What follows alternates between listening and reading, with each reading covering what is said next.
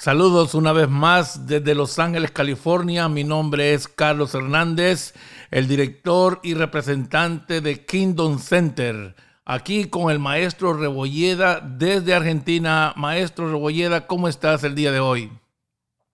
Muy bien, Carlos, te saludo, te bendigo asimismo a toda la audiencia aquí desde Argentina para todo el mundo. Ha sido un placer, maestro Rebolleda, con todas estas enseñanzas de tu libro El Reino Revelado. Este programa Venga tu Reino con la intención de traer claridad a los hijos de Dios para que podamos vivir a una completa dimensión y el todo el entendimiento que fue el deseo y el corazón del Señor Jesucristo. Ah, Hemos estado hablando de esto, maestro, con bastante ah, claridad y, esperamos que la gente este día tenga también un corazón expectante para recibir lo que Dios ha estado haciendo.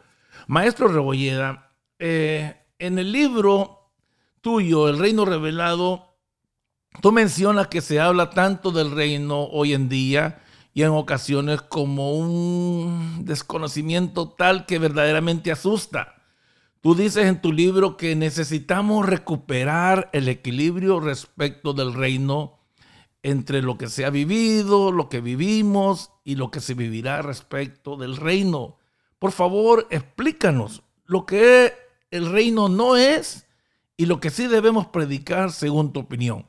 ¿Cómo es eso del reino? Porque yo eh, me encuentro en una carta de los Gálatas que Pablo le dice a los Gálatas, le dice, estoy sorprendido Estoy sorprendido que qué tan pronto se fueron detrás de otro evangelio. ¿Cuál es el verdadero evangelio del reino, maestro Rebolleda, según tu opinión? Bueno, creo que en el transcurso de los años la luz se tiene que ir ampliando y creo que estos más de dos mil años de historia de la Iglesia han tenido que o deberían haber ampliado la luz del entendimiento del Evangelio del Reino. En algunos casos lo hizo, en algunos no. Creo que la revelación es progresiva porque pues Salomón lo dice muy bien en Proverbios 4, que la senda de los justos o el camino de los justos es como la luz de la aurora de la mañana, va en aumento hasta que el día es perfecto. Por lo tanto, si bien hoy eh, admiramos en cierta manera la iglesia del primer siglo, deberíamos en estos dos mil años haber crecido en entendimiento del reino, porque creo que la iglesia del primer siglo este, a pesar de las confusiones de venir de la conversión de los judíos que venían con toda una estructura religiosa y la conversión de los gentiles, que muchos de ellos practicaban el paganismo, este, generaba toda una, una ensalada de pensamientos que les hizo un poco difícil comprender cómo era el Evangelio. Pero creo que nosotros debemos avanzar. Algunos piensan que la reforma protestante del 1500, bueno, blanqueó el Evangelio y lo dejó como realmente tenía que ser, pero los eh, reformadores no vieron todo, vieron parte. Por lo tanto, eh, yo creo en la reforma en el sentido de seguir recuperando los lineamientos apostólicos de la Iglesia del primer siglo, interpretándolos correctamente y redescubriendo el reino. Algunas personas, como lo dije en el primer programa, creen que el reino es cuando vamos a morir y entramos al reino. Otras personas creen que el reino solo va a ser establecido cuando Cristo venga. Y cuando digo que debemos recuperar el equilibrio, es que obviamente que entramos a una plenitud saliendo de este cuerpo de muerte cuando partimos de esta tierra. No está mal decir que entramos al reino, pero Cristo ya entró en nuestra vida y nos metió en el Hijo. Por lo tanto, si Él es rey y reina en nuestro corazón, nosotros ya vivimos reino que lo vamos a vivir con toda plenitud, sí, pero si Él nos ha dado las arras de su espíritu para saber lo que se viene, esas, esa herencia eh, inconmovible, maravillosa y gloriosa de la que Pedro también habla, bueno, hoy podemos vivir buscando en nuestra plena comunión con Dios, vivir bajo el gobierno del Señor, de manera plena.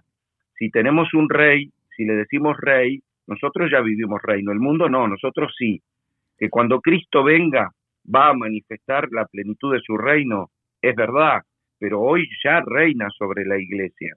El problema de volver a tomar conceptos que en algún momento se manejaron, como ocurrió con lo apostólico, como ocurrió con lo profético, es el problema de que algunos cambian el idioma antes que el entendimiento. Es decir, una revelación solo es revelación cuando puede ser vivida, no cuando se escucha algo que parece novedoso y se lo empieza a repetir. Hay palabras que en la iglesia, como lo apostólico, lo profético, lo sobrenatural y, el reino mismo, eh, se tomaron como palabras que impactaron, como que suenan bien, y a todo le empezaron a meter apostólico, apostólico, apostólico, o profético, o reino. Y se empiezan a abusar de los términos sin terminar de comprender la esencia. Por eso algunos cayeron en el error de confundir y de no saber exactamente qué es el reino. Por ejemplo, los que predican el dominionismo.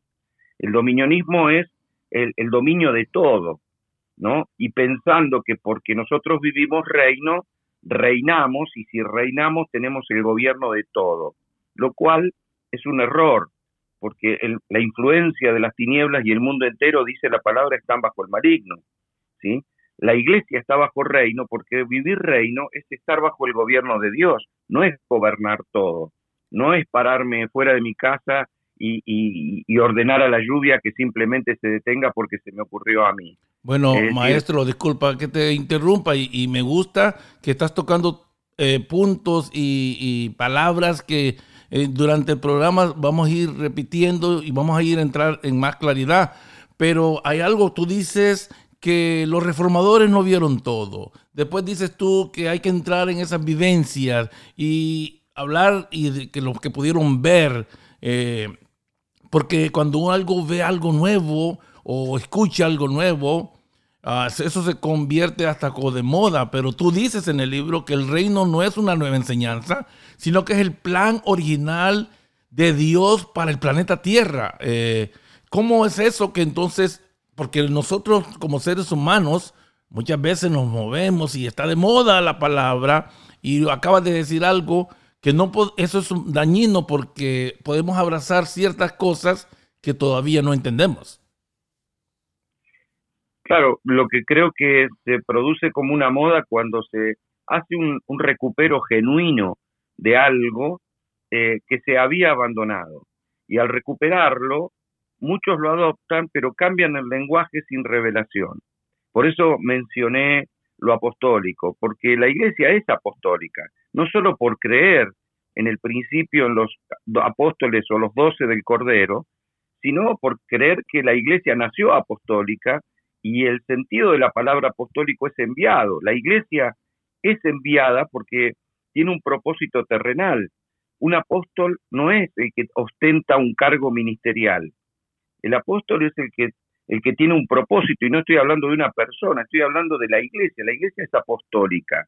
El Padre envió al Hijo, por lo tanto, el Hijo vino como apóstol, lo dice la Escritura. Lo mismo ocurrió cuando mandó a Moisés a Egipto. Es decir, no es un cargo eclesiástico el, el apostolado. La iglesia debe ser apostólica y el recupero de verdades apostólicas tiene que ver, por ejemplo, con reinterpretar las cartas de Pablo que era apóstol, que no son cartas pastorales, son cartas apostólicas.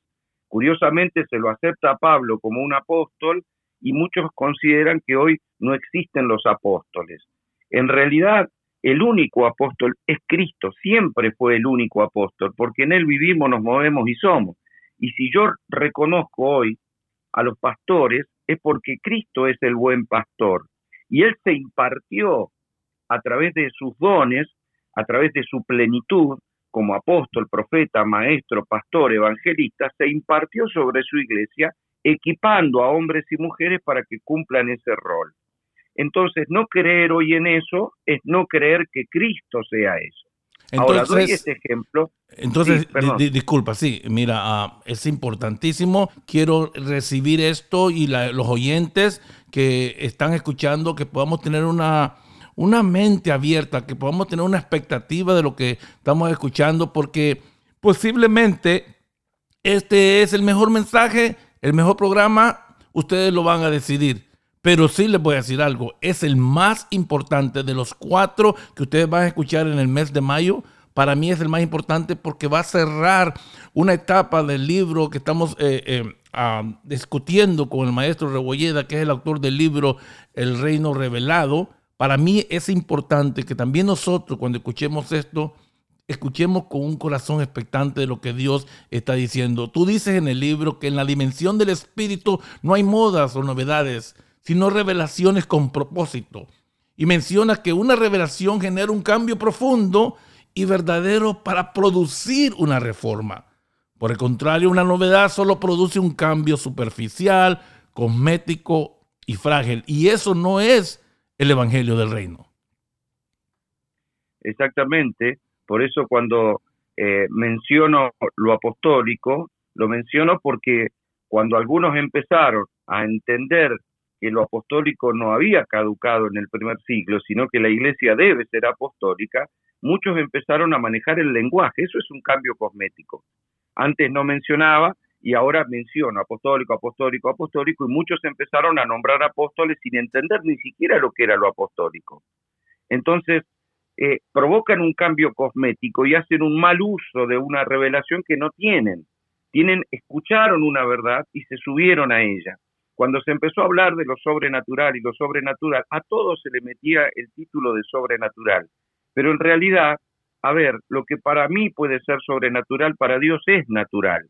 Y creer que eso alguna vez se salió de la iglesia es un error. Recuperar eh, que la iglesia tiene que manifestar el poder del Espíritu no es llamarle a todo sobrenatural y usar el lenguaje sin comprender los cambios que deben provocarse de manera profunda. Lo mismo ocurrió con el reino. Muchos hablan reino, hablan reino, pero no comprenden la verdadera dimensión del reino desde lo profundo de su corazón. Eh, la evidencia de comprender reino desde lo profundo del corazón es el cambio que deben producir los ministerios y, los cristianos en sí. ¿Por qué? Porque pasamos de tratar de meter a Dios en los diseños de nuestra vida, en nuestros proyectos, en nuestros planes, en nuestras estrategias de trabajo, eh, pasamos a mudarnos a lo que el Espíritu quiere. Eso es el reino. Renunciar a las cosas que yo creo y pedir a Dios que me respalde en lo que estoy haciendo y mudarme a la perfecta voluntad de Dios. Es decir, soy capaz de dejar todo lo que estoy haciendo por hacer lo que Dios dice que tengo que hacer. Eso es reino. Entonces, si una persona aprende un idioma de alguna diferente cultura o un país, eso no es entender completamente la cultura del país donde aprendió el idioma, ¿no? Exactamente, de pronto cambiar el lenguaje. Yo puedo eh, aquí aprender inglés, pero no ir nunca a Inglaterra ni ir a Estados Unidos y de pronto eh, no, no conozco la cultura, no sé cómo no sé cómo se manejan. De hecho, este, hace unos años atrás, una profesora que teníamos de inglés, ella era profesora de inglés aquí y una vez viajó a Inglaterra y se encontró con la sorpresa de que no entendía, quería comunicarse con la gente y no, no lograba entender de las formas en la que ellos expresaban el idioma, porque hay un, una, gran, una gran brecha entre mencionar algo y, tener, no sé, este, la bandera y aprender el idioma y mirar una película ahí y estar en ese territorio. El reino es toda una dimensión no basta con cambiar el lenguaje porque parece moderno, parece renovado. Eso solo es un cambio cosmético. Los cambios cosméticos generan una apariencia, pero no generan el verdadero cambio. Es decir, cuando una mujer se pinta este, su cara, su rostro, se arregla y se hace esos arreglos cosméticos, esos maquillajes de hoy en día, puede quedar bárbara, pero hay que ver cuando se saca todo el maquillaje. Ahí está la verdad. La verdad está en el fondo. ¿verdad? Entonces, comprender el reino en toda su dimensión es clave. Por eso creo que estamos en deuda en la iglesia a niveles ministeriales, el poder hacer algunos concilios, algunos, algunas reuniones en las cuales podamos reunirnos para debatir ciertos temas y profundizar ciertos temas para que queden claros, por lo menos en aquellos que debemos impartirlo. Entonces, no hay nada peor, maestro Rebolleda, que abrazar algo de una manera de pensar, pero no mudar ni nuestra manera de vivir? Y, no, es, feo porque, a ver, es como ponerse ropa limpia sin haberse bañado. Es, ponerse un traje para tapar algo que en realidad está mal. Los cambios tienen que producirse de manera profunda. Y, en la, y, Y la Biblia nos enseña que los cambios que solo pueden producirse de manera profunda son a través de la revelación y la impartición de Dios. Eso no depende de nosotros, depende de Dios. Yo puedo a lo sumo tener un corazón dispuesto y la humildad suficiente para ser un receptor de una revelación, pero las revelaciones producen ni las puede dar ni un apóstol, ni un profeta, ni un maestro, ni un pastor, solo Dios lo puede hacer. Entonces el mensaje del reino nunca se fue de la iglesia, amado ah, maestro, sino que más bien fue desviado de su eje y ha traído prácticamente descrédito al respecto. ¿Qué significa eso que se desvió el mensaje del reino de su eje? ¿Cómo lo sacaron? ¿Cómo, cómo podemos ver eso en una claridad? Porque ah, hace poco, hasta yo mismo, Ah, usted confiese, declare y todas esas cosas que nos enseñaron en esta novedad supuestamente.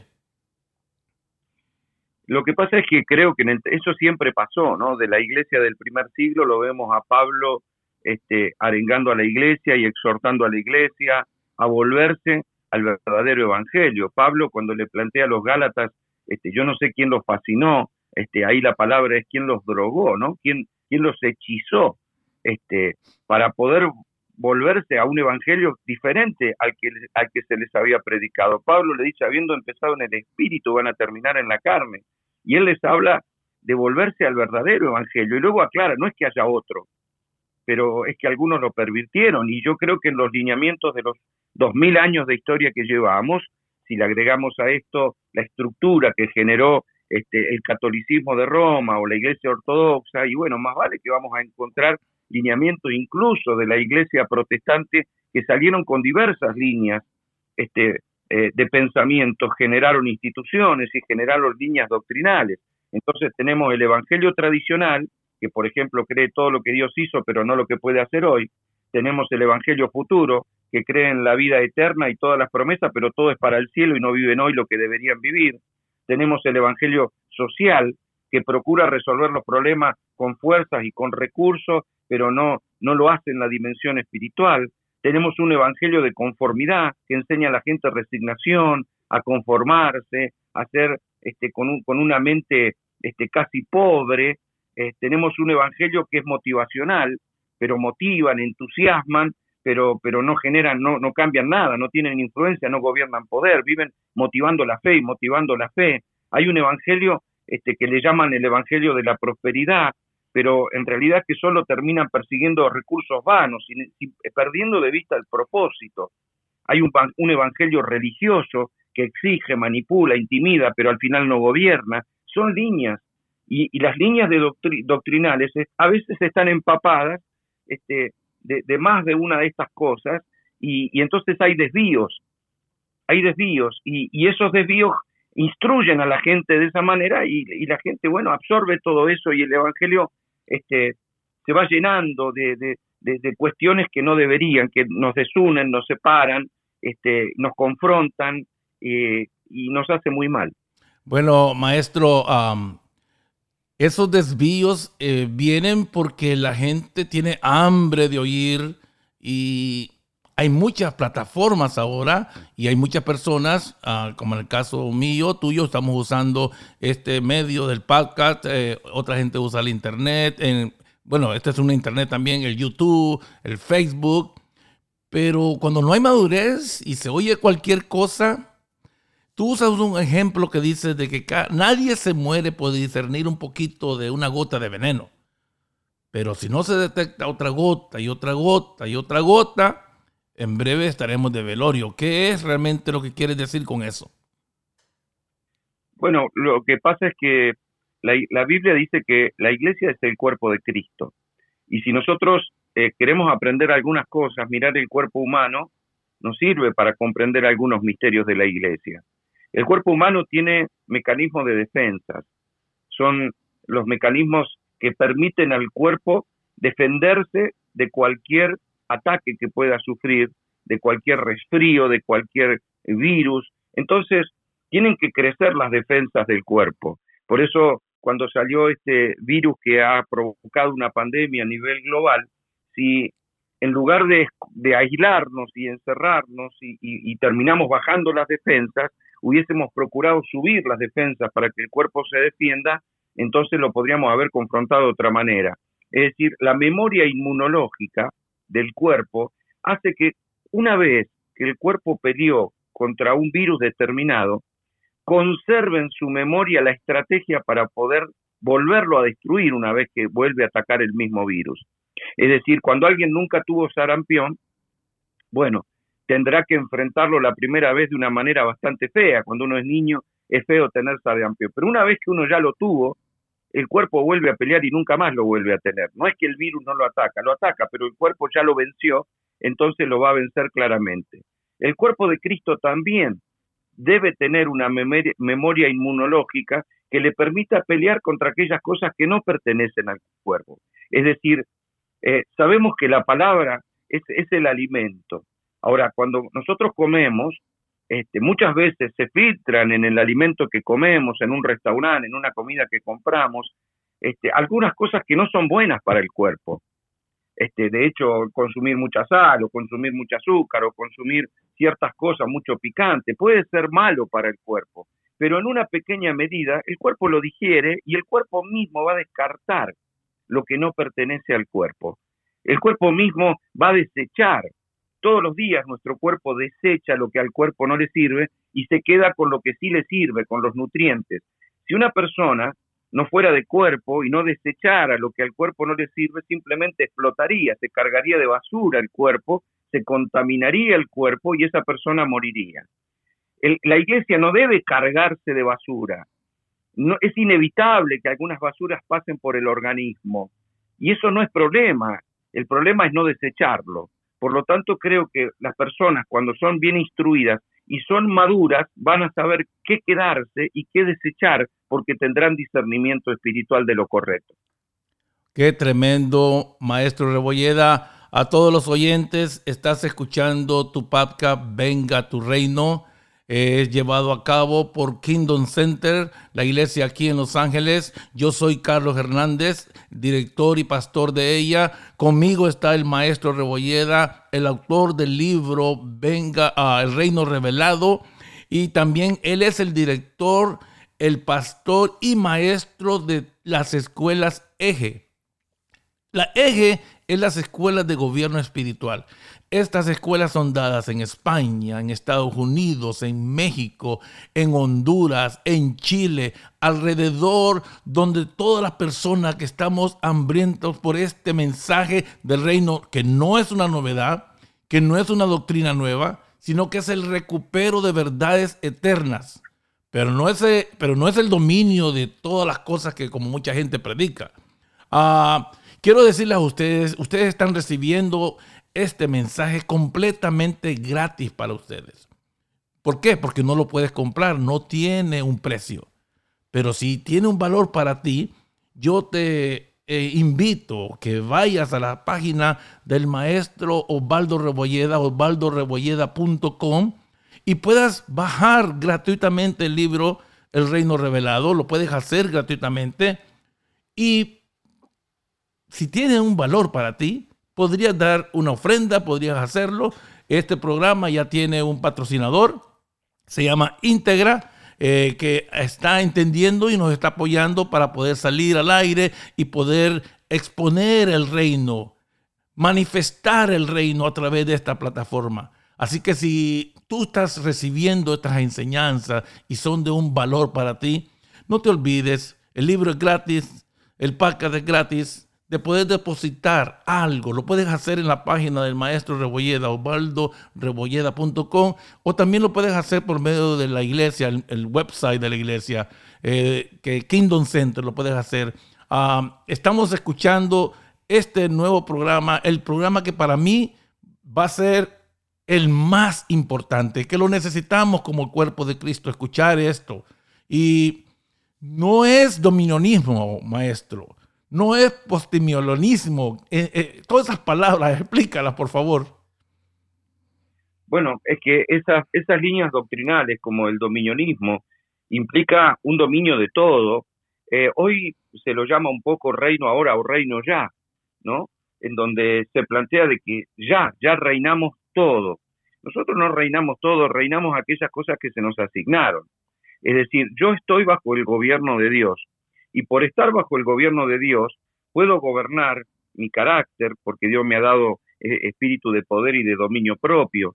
Puedo gobernar mis acciones, puedo gobernar mis finanzas, puedo gobernar bien mi casa, puedo gobernar los ámbitos este, espirituales de mi hogar y como ministro con una asignación sobre una congregación, este, puedo gobernar los ambientes de esa congregación o eh, la estrategia de trabajo de esa congregación, siempre y cuando yo esté alineado a la voluntad del Señor. Pero no implica esto que yo tenga que salir a gobernar todo. Reino ahora, reino ya, filtró en la iglesia, eso es un poco de dominionismo, filtró a la iglesia el hecho de que, bueno, tenemos que involucrarnos en, la política y desde la política este, se van a encumbrar este, presidentes de las naciones que van a ser cristianos. Y, y yo te digo que no está mal que haya cristianos en todos los estratos de la sociedad, pero el reino no procura gobernar sentado en la silla política de nadie. Eh, si no sería un error como el que cometió Israel en la primera venida del Señor, que ellos esperaban a alguien como David, que tome la espada, que provoque, provoque una revolución contra Roma y que gobierne con el, con, el poder de la espada. Eh, eso, eso no ocurrió.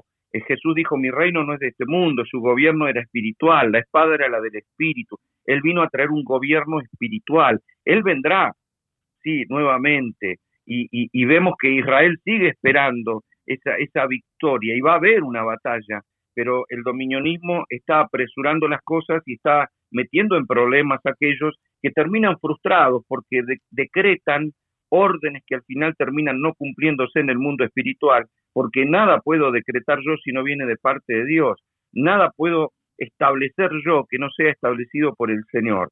Luego también el postmilenialismo tiene que ver con aquellos que creen que el reino ya está y hablan de un gobierno sin milenio, es decir, dicen que Cristo ya vino y que vino y hoy es la iglesia. Y porque hoy es la iglesia, su cuerpo, Cristo ya está, no vendrá nuevamente, sino que va a haber en la tierra un avance de la iglesia total y absoluto hasta que eh, la iglesia conquiste el mundo. La teología del reemplazo, por ejemplo, reemplaza a la iglesia a Israel por la iglesia. Y eso no tiene nada que ver. Israel sigue siendo Israel y la iglesia sigue siendo la iglesia. Somos el mismo pueblo. Cristo, como dijo Pablo, es la piedra angular, que de ambos pueblos hizo uno solo. Todavía no hay esa unidad que va a haber, excepto con los judíos que son mesiánicos. Pero cuando los judíos sean restaurados como el olivo original, entonces todos seremos un solo pueblo. Ya lo somos de hecho en la fe, pero todos lo seremos, no hay un reemplazo. ¿sí? Hay otra teología de los reconstruccionistas. Ellos creen que el reino avanza desde lo natural también, que incluyen conquistas o políticas de conquista militar. O sea, ellos creen que la iglesia debería avanzar políticamente y luego tomar las armas para defender el reino. Es una cuestión extrema. O sea, todas estas líneas de pensamiento eh, generan confusión y generan frustración. La iglesia está bajo el gobierno de Dios. Nosotros estamos y vivimos bajo el gobierno de Dios, pero todavía tenemos un cuerpo de muerte y todavía vivimos en un sistema gobernado por las tinieblas.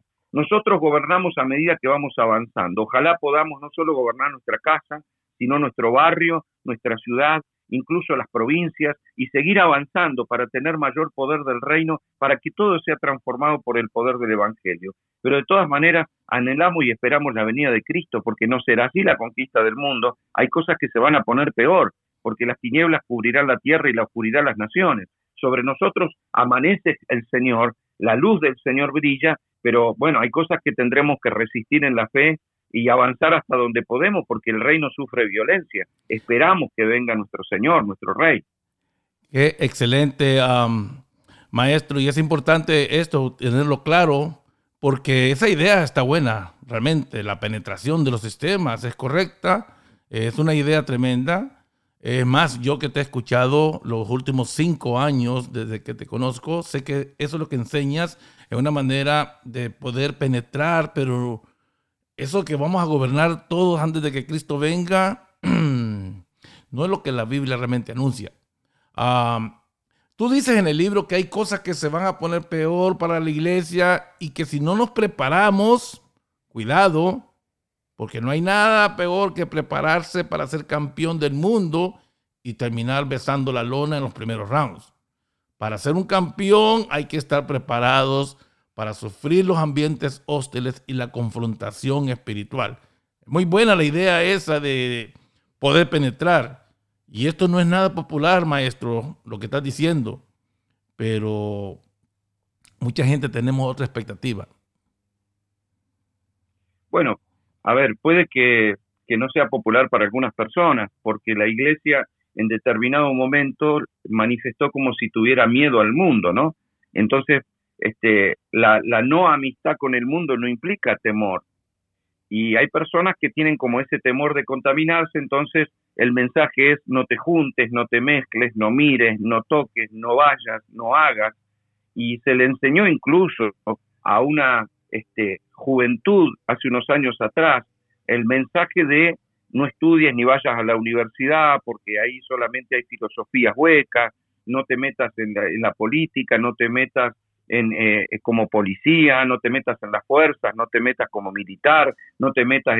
todo parecía malo, todo parecía corrupto, todo parecía perverso, no hacer ninguna, este, ninguna, ningún tipo de avance en este mundo. Y eso nos hizo mal, nos hizo retroceder mucho, porque, a ver, perdimos posiciones. Y la idea de, de, penetrar el sistema y estar en todo estrato de la sociedad no es necesariamente para gobernar dicho lugar o dicho ámbito de manera natural, sino espiritual. Es ser luz en medio de todo lugar. A ver, Jesús anduvo entre la gente, Jesús estuvo en el mercado, Jesús se sentaba a comer con, con pecadores, le llamaron amigo de pecadores. Ahora, nunca pecó. Y él no estaba pretendiendo transformar el hacer de sus vidas, sino transformar sus vidas. Él no se metía entre los pecadores para tratar de convencerlos de que cambien su conducta. Nunca hizo eso. Porque la iglesia no está en el sistema, por ejemplo, político para cambiar el hecho o las acciones políticas. No, porque las acciones políticas no se cambian por una educación. De hecho, los que gobiernan el mundo se supone que son los que estudiaron y los cráneos que están preparados para estar donde están. Lo que necesitan es un cambio de corazón, no que le podamos llevar un fundamento de comportamiento y decirle, no, a Dios esto no le agrada, hay que ser honesto. No, lo que está corrupto, corrupto será. Lo que necesitamos es impartir vida, vida a lo que está muerto y sanidad a lo que está enfermo. Ese es el rol de la iglesia. Entonces, estar en todo estrato de la sociedad es bueno. ¿Por qué? Porque podemos impartir la vida del Señor. Punto. Y partir la vida a quien sea. Y cada uno que ganemos para el reino va a hacer una contribución a este mundo para ser un, una luminaria más, alguien que actuaba mal y ahora va a actuar con honestidad. Y es bueno tener honestos en todos los estratos de la sociedad. Excelente. Dios desde el principio quiso que el hombre gobernare en su nombre. Con seguridad sabemos que la tierra y su plenitud le pertenecen al Todopoderoso y no al sistema, no al diablo. Y también sabemos que Adán perdió todo esto y Cristo lo redimió. Pero debemos ser conscientes, amados, ustedes que están escuchando, que esa redención no fue para que el hombre gobierne, sino para que Dios gobierne al hombre ya no por medio de una ley escrita. La ley dice, sino operando desde su corazón. Ah, eso es algo precioso, no es algo que viene y trae una sensación buena, porque el hombre quiere tener dominio, pero es la verdad del Evangelio del Reino, maestro. Bueno, justamente ese concepto que estás este, expresando es, lo, que, lo que planteo. Si nosotros vamos a llevarle al mundo un cambio de conducta, le vamos a presentar la ley. O sea, cuando Dios le presenta la ley al pueblo, lo que Dios hizo es decirle qué es lo que Él quiere y qué es lo que no. Si el pueblo quiere tener comunión con Dios y quiere hacer las cosas bien, tiene que guardar la ley. Ahora, la ley reflejaba una doble intención, no solamente demostrarle al hombre los parámetros de justicia, sino demostrarle al hombre la incapacidad que tenía para vivir con esos parámetros de justicia. Los religiosos de la época trataban de cumplir la ley creyendo que haciendo lo correcto podían ganar el favor de Dios. pero su pecado permanecía. Porque el, problema del hombre no son los hechos del hombre, el problema del hombre es la esencia del hombre, que es el pecado que habita en nosotros. Por eso Dios lo que hace con el Evangelio del Reino es traernos una vida nueva que pueda ser gobernable. Dios no mandó a su Hijo para educar al mundo, sino para salvar al mundo. Por eso lo hizo a través de una cruz. Él no está tratando de educar a las personas para que se conviertan, sino que comprendan que es necesario morir para poder nacer de nuevo y vivir con un corazón nuevo y con un espíritu nuevo dentro de nosotros, que es el Espíritu de Dios, el, director de nuestra vida, el que nos conduce a toda verdad y justicia, para que sean hechos no cargados de hipocresía. Es decir, si yo tengo ganas de pecar en algo y no lo hago porque sé que a Dios no le gusta, cambié el hecho, pero en mi corazón lo estoy haciendo. Por eso Jesús dijo, si miran una mujer para codiciarla, diciendo están pensando cualquier cosa para con ella, que no lo hagan no significa que el pecado no permanezca. Por eso Dios no vino a traer un cambio de conducta, sino un cambio de corazón. El reino es primero un cambio de corazón. Y eso es lo que la iglesia puede llevar a cada persona. Eh, a ver, eh, hace poco eh, aquí en Argentina se afirmó, se, se aceptó la ley del aborto, como en muchos países ya está aceptada. Eso es muy perverso. Ahora la iglesia puede salir a pelear por medio de diputados, por medio de senadores, tratar de conseguir el voto político para que no aprueben la ley, y la aprobaron igual. Lo que la iglesia debe hacer no es pelear con las armas de las tinieblas, que son las leyes de los hombres, sino avanzar con la luz de Cristo, que esa es la ley del reino. Entonces, si una jovencita se le prohíbe abortar, lo más probable es que vaya y lo haga de manera oculta, en un lugar este, ilícito, lo haga escondida y, que corra riesgo su vida. Ahora, si esa persona, esa jovencita embarazada, eh, antes de tiempo, antes de desear ese embarazo, conoce a Dios, entonces no va a querer abortar, aunque una ley ampare el aborto o aunque un gobierno le quiera pagar el aborto, no lo aceptará porque conoció el reino. El reino lleva a un cambio de corazón, no a una prohibición. La idea no es ganarle al mundo estableciendo nuevas leyes, sino llevar la luz de Dios para que el corazón de la gente sea cambiado y por lo tanto cambien también las acciones. Qué tremendo, maestro. Ah, están ustedes escuchando el podcast Venga tu Reino. Carlos Hernández, el maestro Rebolleda desde Argentina. Eh, él es el director de las escuelas Eje. Este es un placer para mí compartir con ustedes, amados oyentes, y también de parte del corazón del maestro. Esto está en el corazón de Dios. El reino es desde el principio. Es el dominio de Dios. Es milenio. Es Cristo reinando desde hace más de dos mil años en los lugares celestiales. Es Cristo reinando hoy en nuestros corazones a través del Espíritu Santo. Es poder a través del Espíritu Santo en la iglesia. La iglesia heredará que procura extender su dominio cada día. Es conquista sobre los territorios, pero mm, cuidado, cuidado porque no es reinar todo en el aspecto como nos han enseñado. No vamos a terminar reinando y gobernando el mundo con presidentes evangélicos, aunque debe de haber, tú dices. De hecho, hay muchos países que ya tienen líderes cristianos, ah, pero solo el rey en su venida terminará derrocando todo gobierno diabólico y humano. ¿Es así, maestro? Correcto. A ver, que haya cristianos en los diferentes estratos de la sociedad nos garantiza nos, garantiza transparencia, nos, nos garantiza este, eh, honestidad, nos garantiza luz en ámbitos que han operado las tinieblas. Eh, si hay cristianos, eh, algunos, por ejemplo, abogados, como lo fue Jesucristo, ¿no? Espiritualmente, pueden actuar con honestidad, sin ser abogados corruptos, sin ser abogados que busquen la trampa, que sean abogados que traten de evadir la ley. Si son jueces, serán jueces honestos, que fallarán con justicia, que harán con, con plena conciencia su trabajo, porque son temerosos de Dios. Y si son políticos, por más que el, el sistema político esté corrupto, serán como José en medio de Egipto, serán como Daniel en medio de Babilonia, podrán gobernar con justicia por lo menos el ámbito y aquellas cosas que estén bajo su dominio.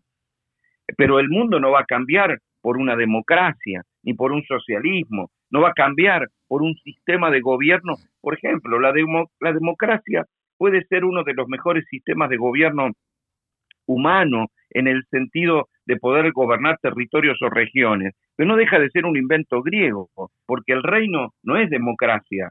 Y algunos confunden eso, ¿no? Y creyendo que la democracia es parte del reino, tratan de llevarla a los ámbitos de la iglesia y creen que todos tienen que decidir lo que se hace, porque en la democracia el que gobierna es el pueblo, a través de sus representantes.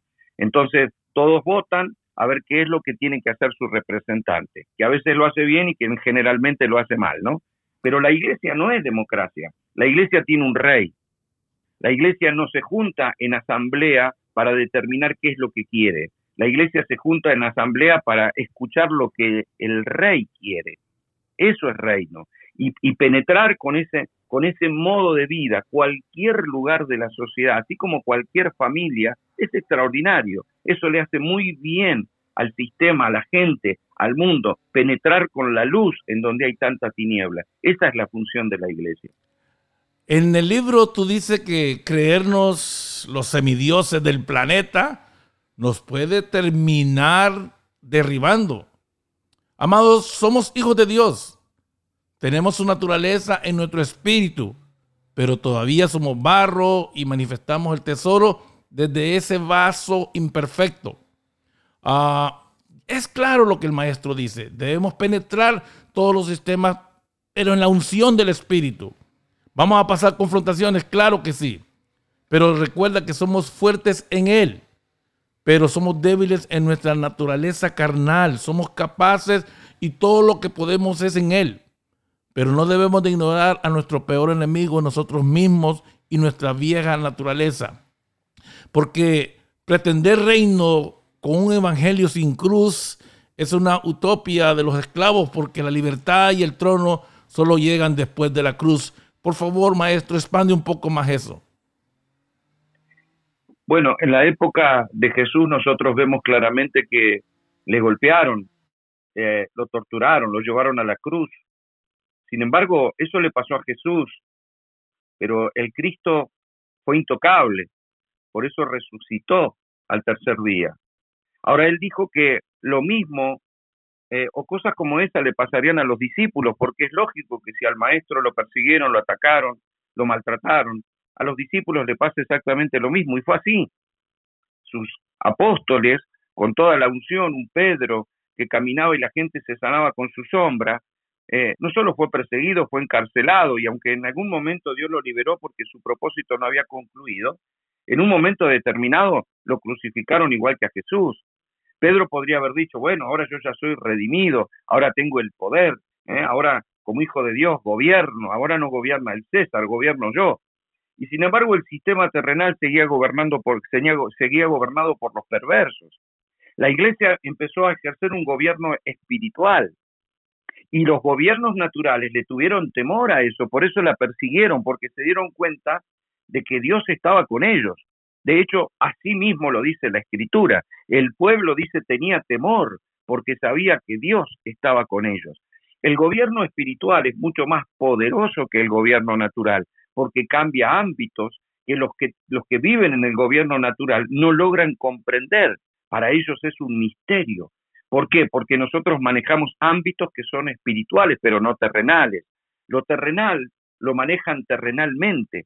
Entonces es bajarnos bajarnos de nivel el querer estar metidos en los gobiernos terrenales.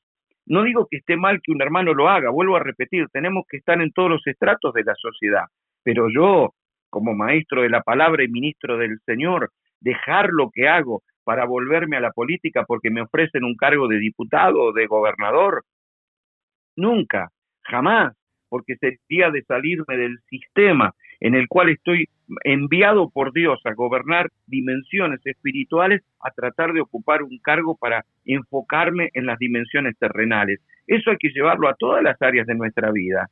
Es decir, es probable que suframos los embates de este mundo, es, probable que, seamos maltratados, que haya leyes que nos impidan, ¿eh? como ocurrió en la cuarentena, y nos impidieron congregarnos, pero la iglesia no puede dejar de ser lo que es porque alguien impida congregarnos. La iglesia no puede ser, a ver, usted pueden matar a un cristiano y lo pueden cortar en pedacitos, pero no pueden matarlo en, en su espíritu. La eternidad sigue vigente. Pablo dijo, me están por cortar la cabeza, pero me espera una corona de justicia. En otras palabras, ¿para qué quiero una corona si voy a perder la cabeza? Es porque estoy pensando en el mundo espiritual, estoy pensando en la eternidad. La iglesia puede ser maltratada y golpeada en lo natural, pero no en lo espiritual. La iglesia es victoriosa, vencedora, pura y gloriosa en el plano espiritual. Si no logramos dimensionar esto y vivir de esa, bajo esa revelación, nos vamos a frustrar porque vamos a buscar el favor de lo natural para avanzar y no es eso lo que nosotros necesitamos.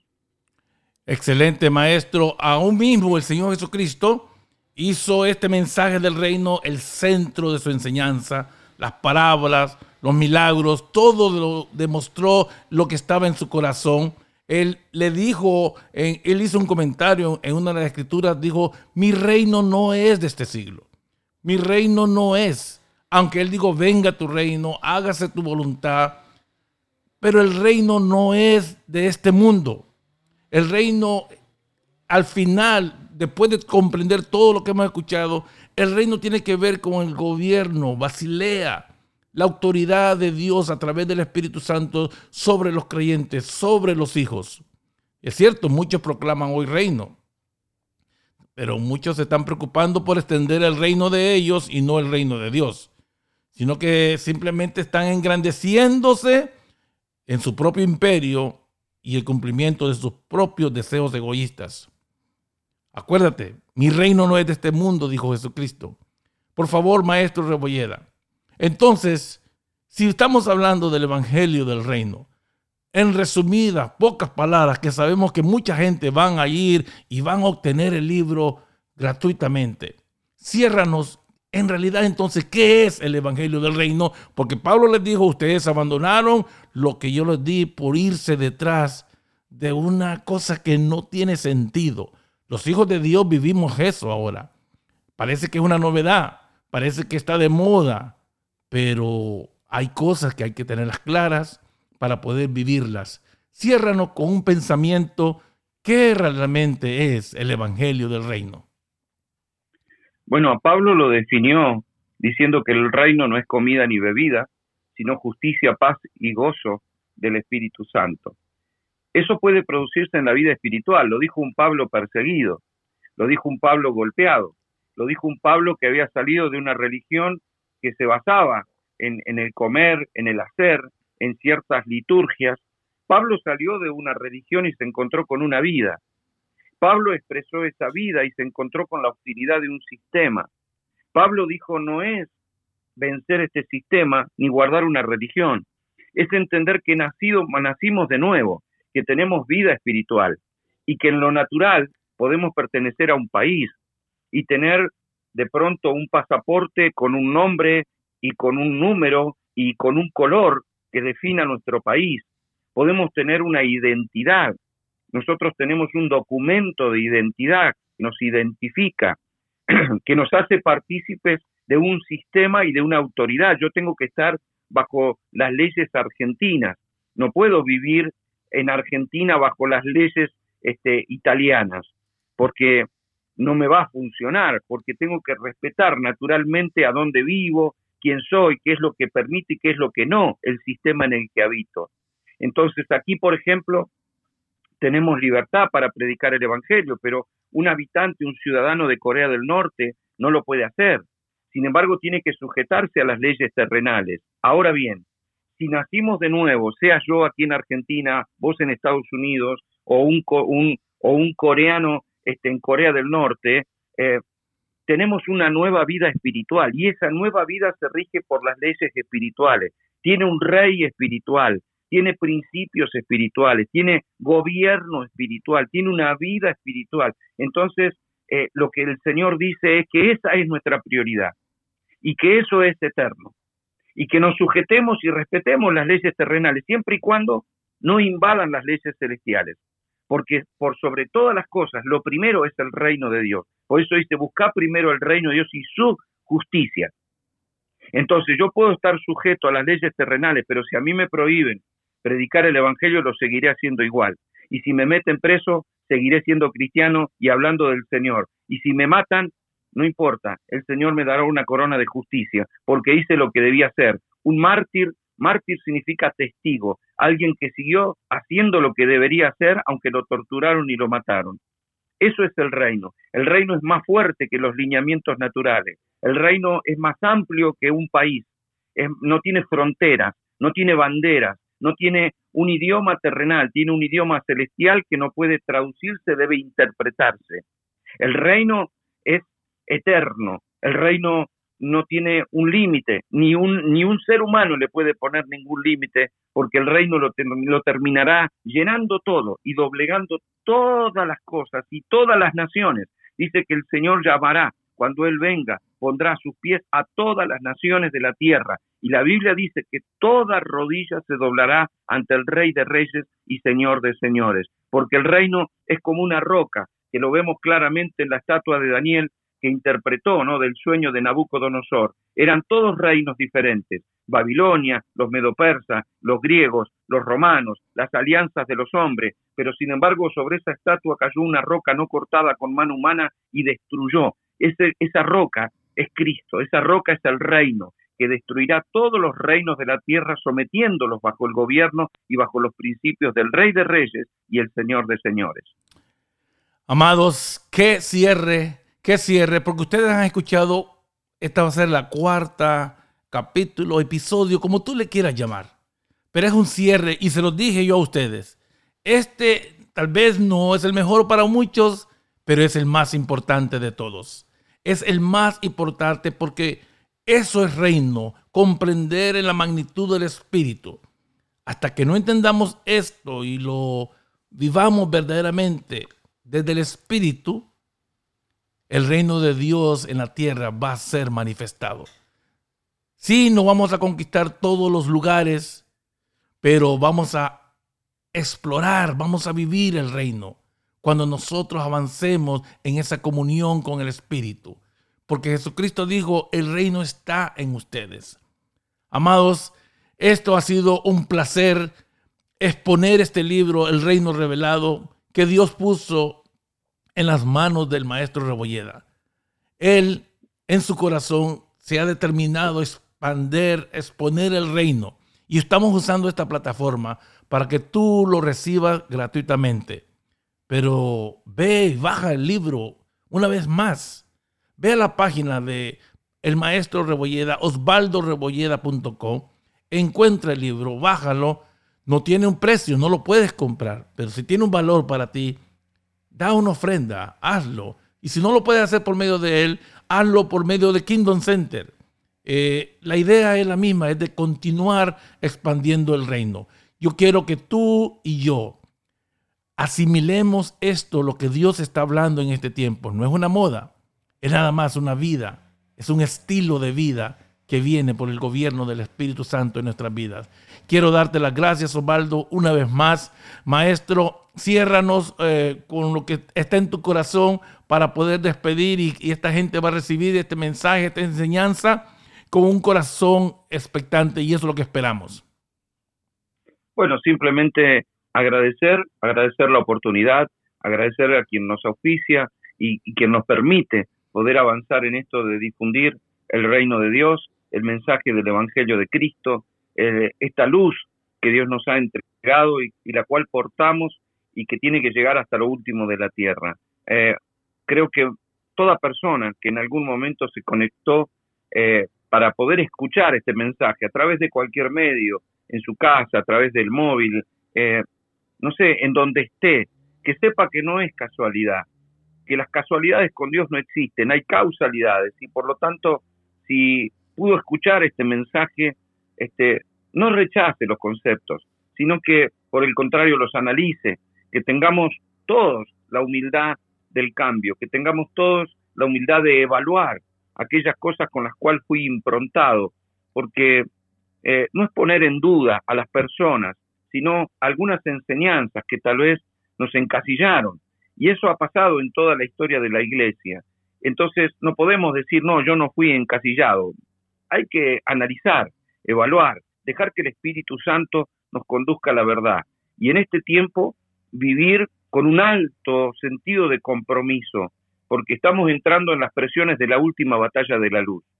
Estamos entrando en las presiones de un sistema que crece en oscuridad, pero que tiene que resistir por medio del poder de la luz. Y la luz es la vida. Juan dijo, la vida es la luz de los hombres, pero esa vida y esa luz se transmite a nosotros a través de la revelación del Espíritu. Por lo tanto, tengamos a bien este compromiso de levantar fortalezas para defender la verdad cuando la verdad ha sido verdaderamente revelada por el Señor. El Señor dijo, conocerás la verdad y la verdad te hará verdaderamente libre. Ojalá que como iglesia y como creyentes, toda persona en cualquier lugar que ha escuchado estos programas, este, pueda seguir haciéndolo, pero con esta conciencia, ¿no? De resistir, de avanzar y de poder vivir el reino con toda la plenitud que Dios pretende. Muchas gracias, Carlos. Muchas gracias, maestro, amados oyentes. Este es el último programa del mes de mayo. En julio regresamos con mucha más fuerza, tratando de servirle a ustedes y ser ese vaso que Dios está usando. Así que nos conectaremos muy pronto. Por, por el momento, muchas gracias a todos y pasen un bendecido día. Ah, nos encontraremos en el mes de junio. Bye bye.